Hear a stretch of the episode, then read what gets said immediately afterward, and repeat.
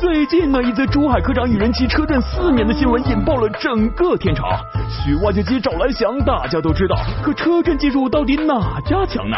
今天侃爷就来跟大家比比一下车震这件小事儿。车震分两种情况，一种是夫妻或者情侣想玩出新花样，在狭小的空间探索人体工程学，这属于合法范畴；另一种车震就是不合法的偷情行为，也是车震的主要情况。那么，到底哪些车的车主喜欢车震偷情呢？据德国杂志《男人车》一份调查显示，开保时捷的男人最喜欢车震偷情，紧随其后的是宝马车主。对于男人来说，汽车就像一种精神伟哥，腰板硬了，命根子自然也就一柱擎天。另外，有近半数的奥迪女主人承认有过偷情史。奥迪 A 六也成为全球车震率最高的一款车，几乎每一辆奥迪 A 六里都曾经发生过车震。想想小先生们惨遭饥渴，少妇们摧残，这画面简直不忍直视啊！除了汽车上，其他适合偷情的地点也是五花八门，处处开花。这一对的野鸳鸯充分继承发扬革命传统，小迷不想走天下，严寒酷暑都不怕。什么老板梦中、大学自习室、洗手间、电梯里，甚至有一对小青年为了找赶脚，偷偷跑到工地挖掘机里害羞。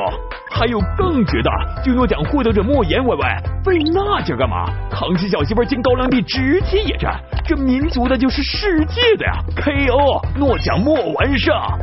书归正传，侃爷接下来要给大家来点干货了。这车震需要注意哪些事项呢？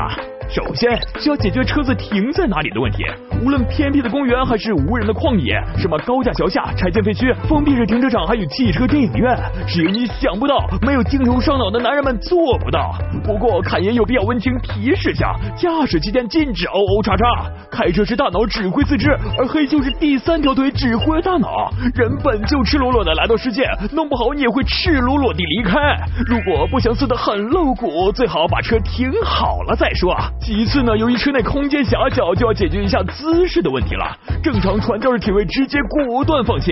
如果的驾驶座观音坐莲是个不错的选择。如果是稍微宽敞些的后座，可以尝试一下老树盘根、隔岸取火等中等难度的体位。什么？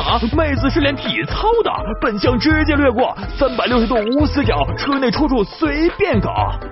最后嘛，再次警告，偷情有风险，车震请谨慎。如果不想喜当爹，请带套。